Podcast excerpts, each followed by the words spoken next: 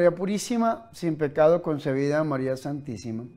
Mis hermanos y mis hermanas, Dios les bendiga, la Virgen María les guarde siempre.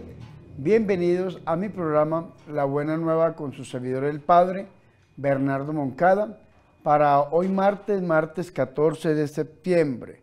Hoy celebramos la fe litúrgica de San Pedro de Tarantasia. Y yo los invito a que escuchemos la Buena Nueva.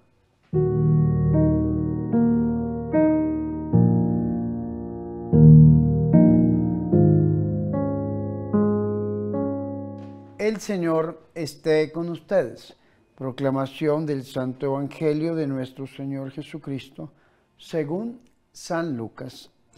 En aquel tiempo iba Jesús camino de una ciudad llamada Naín, e iban con él sus discípulos y mucho gentío. Cuando se acercaba a la entrada de la ciudad, resultó que sacaban a enterrar a un muerto hijo único de su madre, que era viuda y un gentío considerable de la ciudad la acompañaba. Al verla el Señor tuvo compasión de ella y le dijo, no llores. Se acercó al ataúd, lo tocó, los que lo llevaban se pararon y dijo, muchacho, a ti te lo digo, levántate. El muerto se incorporó y empezó a hablar, y Jesús se lo entregó a su madre. Todos sobrecogidos daban gloria a Dios diciendo, un gran profeta ha surgido entre nosotros Dios ha visitado a su pueblo. La noticia del hecho se divulgó por toda la comarca, por toda Judea entera. Palabra del Señor.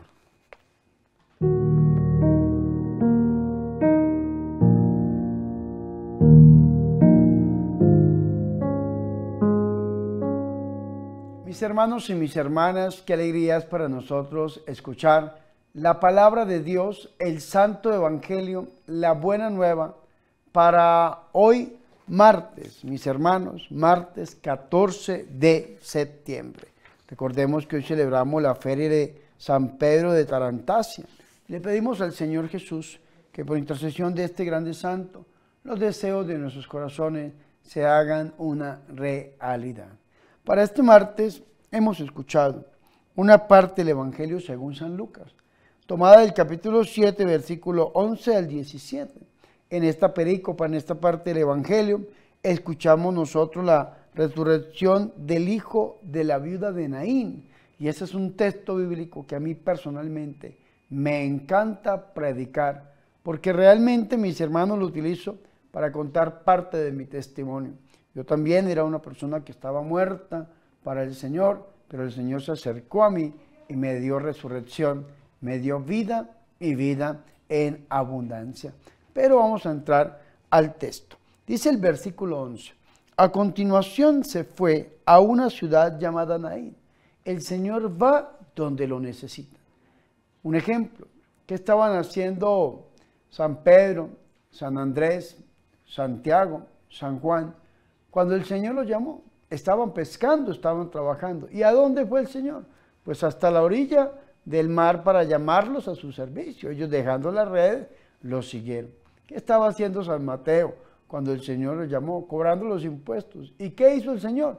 Se acercó hasta la mesa de los cobradores de impuestos donde estaba trabajando aquel hombre, una mirada y dos palabras, ven, sígueme, y cambió la vida de este hombre y siguió a Jesús. Así lo podemos ver nosotros. Siempre el Señor va donde lo necesita. El Señor recorría todas las ciudades y las aldeas, predicando en sus sinagogas, sanando a los enfermos, liberando a los oprimidos, porque el Señor va donde lo necesita. El Señor pasa a la región de los genezarenos, porque allá había un hombre que estaba endemoniado, totalmente poseído por un demonio, y el Señor va hasta allá a liberarlo, porque el Señor va hasta donde lo necesita. Aquí el Señor va hasta Naín. Naín, mis hermanos, pero en este caso, el Señor hoy llega a nuestra vida. El Señor hoy llega aquí a los estudios de Pluma Blanca Producciones, Bogotá, Colombia. El Señor llega allá hasta su casa, en México, en Estados Unidos. Donde usted viva, allá llega el Señor hoy a través de esta palabra. Pero vea qué bonito esto. El Señor llega y dice que lo acompañaban dos tipos de personas, sus discípulos y una gran muchedumbre, dice la, revista litúrgica Un Gran Gentío, una gran muchedumbre. Dos personas o dos grupos de personas siempre acompañan a Jesús. Los discípulos, ¿qué buscan los discípulos? ¿Y qué busca la muchedumbre? La muchedumbre busca los milagros del Señor. ¿Y qué buscan los discípulos? Al Señor de los milagros. Que teniendo al Señor de los milagros tenemos todo. Ojalá nosotros seamos discípulos y no seamos muchedumbre. Dice que cuando el Señor se acercaba a la puerta, ¿qué significa la puerta? La puerta significa dos cosas. Primero, el límite de la ciudad.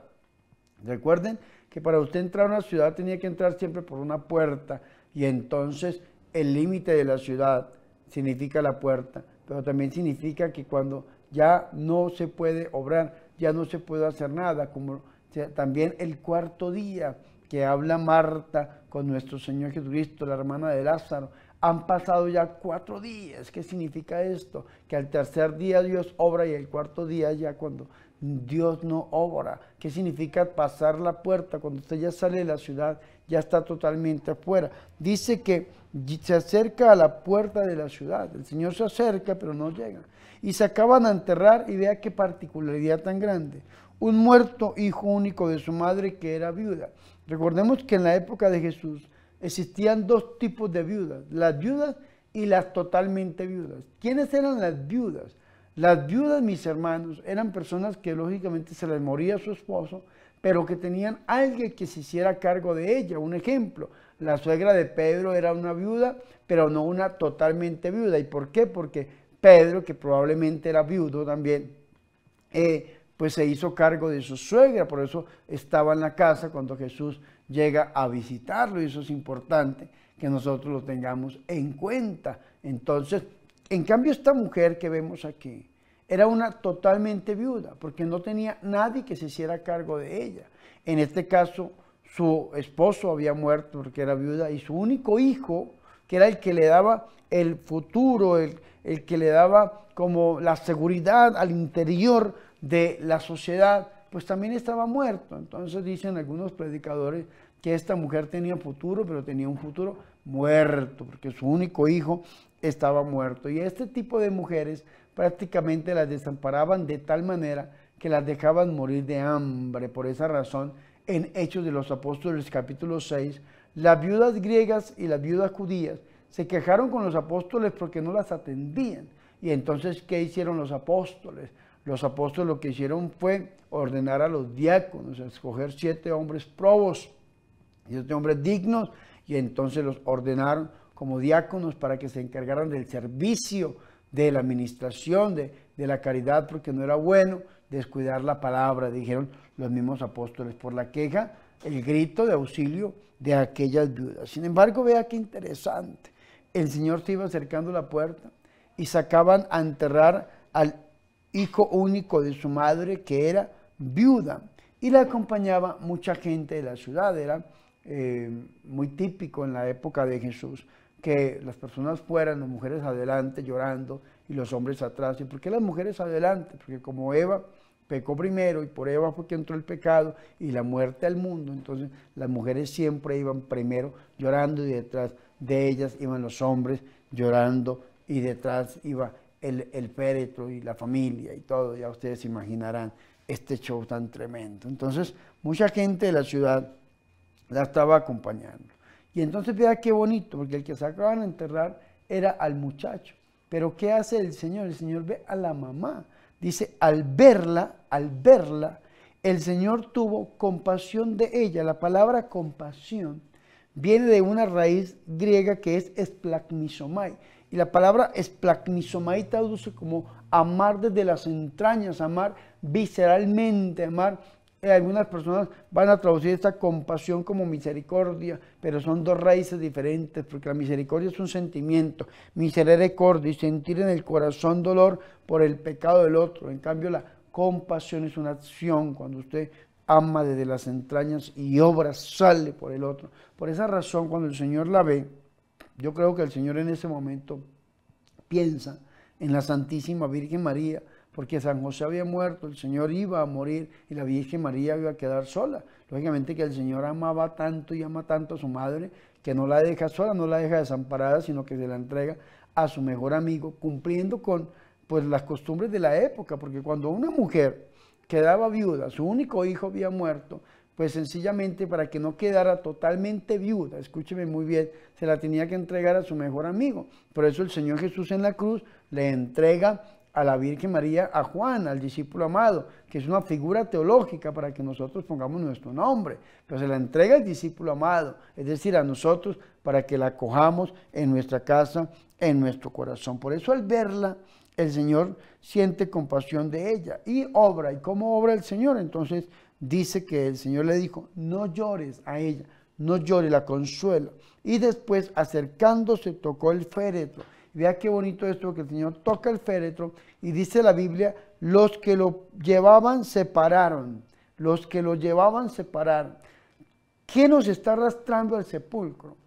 ¿Qué nos está arrastrando a nosotros al hueco, a la ruina, a la muerte, a la enfermedad? ¿Qué nos está arrastrando? tal vez la droga, el alcohol o alguna cosa, ¿qué nos está arrastrando? Tengo que pedirle al Señor que se acerque y que toque nuestra vida para que aquello que nos está arrastrando se detenga. Y después de que se detienen aquellos que lo llevaban al hueco, al sepulcro, el Señor Jesucristo le habla al joven. No le habla ni a la mamá, ya le habló, le dijo no llores, no le habla a los que lo llevaban, le habla al joven. ¿Y qué le dice? El Señor al joven estaba muerto, pero vea lo que le dice, joven, era un muchacho. A ti te digo, levántate, levántate. Por eso digo yo que este texto yo lo utilizo para mi testimonio, porque yo estaba muerto y el Señor se acercó y me dijo, joven, a ti te digo, levántate.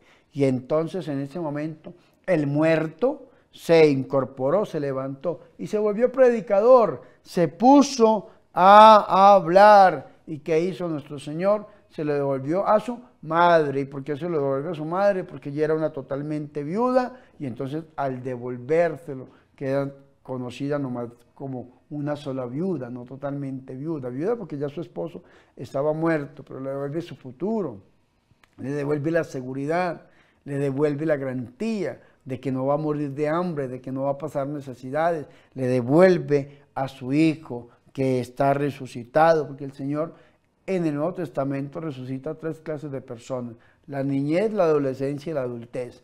La niñez está representada en la hija de Jairo, la adolescencia en el hijo de la viuda de Naín que acaba de resucitar el Señor y en la adultez está es su amigo Lázaro, porque el Señor se compromete con el hombre total en todas sus etapas de la vida. Y entonces se le volvió a su madre y en ese momento el temor se apodera de toda la gente, pero todos glorificaban, daban la gloria a Dios diciendo, un gran profeta ha surgido entre nosotros y vea que algunos lo reconocían como Dios porque dice, y Dios ha visitado a su pueblo. Un profeta, claro, Jesús de Nazaret, pero ese profeta es Dios, el Hijo de Dios.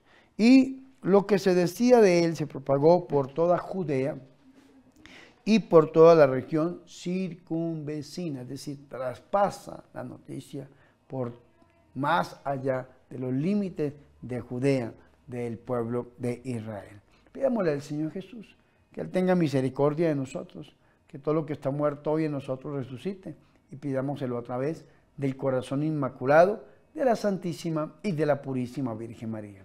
Gloria al Padre, al Hijo y al Espíritu Santo, como era en el principio, ahora y siempre, por los siglos de los siglos. Amén.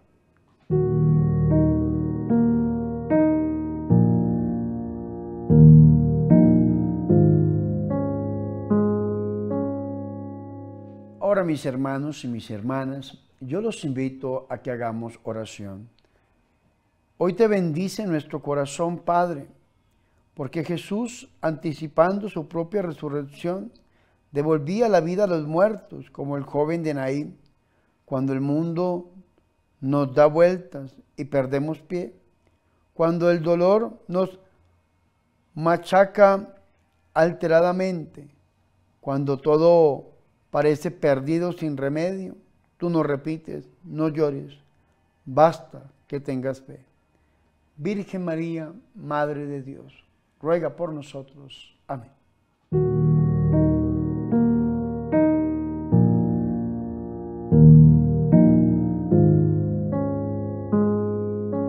Mis hermanos y mis hermanas, hemos llegado al final de este programa La Buena Nueva con su servidor el Padre Bernardo Moncada para hoy martes 14 de septiembre. Recordemos que hoy celebramos la feria litúrgica de San Pedro de Tarancia y hoy le pedimos al Señor que por intercesión de ese santo y de su Santísima Madre, la Virgen María, todo lo que esté muerto en nuestra vida sea resucitado y que el Señor que ha venido a dar vida y bien en abundancia nos permita gozar de esa gran promesa. Mis hermanos y mis hermanas, antes de irme les recuerdo tres cosas. Primero, suscríbanse a mi canal de YouTube, regálenme su suscripción, ya nos estamos acercando a los 361 mil suscriptores y necesito llegar hasta el millón, así que regálenme su suscripción, denle like a los videos y compártalo con sus familiares y amigos. También les pido que se suscriban a mi segundo canal, el de la Corporación Ángel, que aquí les dejo el link, porque a través de esta corporación estamos creando una granja autosostenible que va a servir como un centro de rehabilitación para drogadictos y alcohólicos y como un refugio sacerdotal para sacerdotes que estén ancianos o enfermos. Así que yo les pido, por favor, suscríbanse a este canal para que apoyen esta misión. Segundo, recuerden que el quinto congreso virtual para los miembros activos del canal de YouTube es el domingo 26 de septiembre. Si Dios lo permite y nos da vida y vida en abundancia, vamos a estar con ustedes este domingo 26 de septiembre de 9 de la mañana a 5 de la tarde, celebrando un congreso por sanación y liberación en honor a la Biblia y a los arcángeles, pidiéndole al Señor Jesús que sea Él sanándonos y liberando.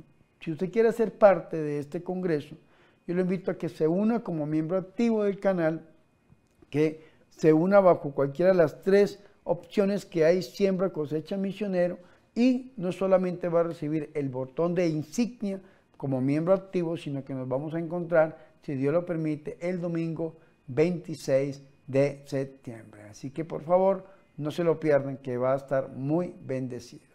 Y por último, recuerden que estamos sacando de nuestro bolsillo el trapito rojo y lo estamos batiendo, porque necesitamos, mis hermanos, darle continuidad a las obras que el Señor ha puesto en nuestros corazones. Tenemos la evangelización digital, tenemos, mis hermanos, la construcción de la granja La Inmaculada, las misiones y otras cosas. Por esta razón estamos batiendo este pañuelito, este trapito rojo, y estamos diciendo, extiéndanos una ofrenda voluntaria para el ministerio. Ahí en la pantalla les he dejado las cuentas bancarias, los medios necesarios para hacer llegar una ofrenda voluntaria, PayPal y todo lo demás.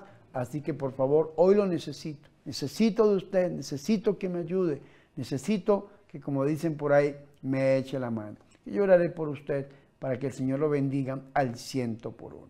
Y no siendo más, recibimos la bendición. El Señor esté con ustedes. Y la bendición de Dios Todopoderoso, Padre, Hijo y Espíritu Santo, descienda sobre ustedes y permanezca para siempre. Amén. Por favor, recen por mí. Recuerden que yo soy el Padre Bernardo Moncada, su amigo, su sacerdote, que yo soy su servidor.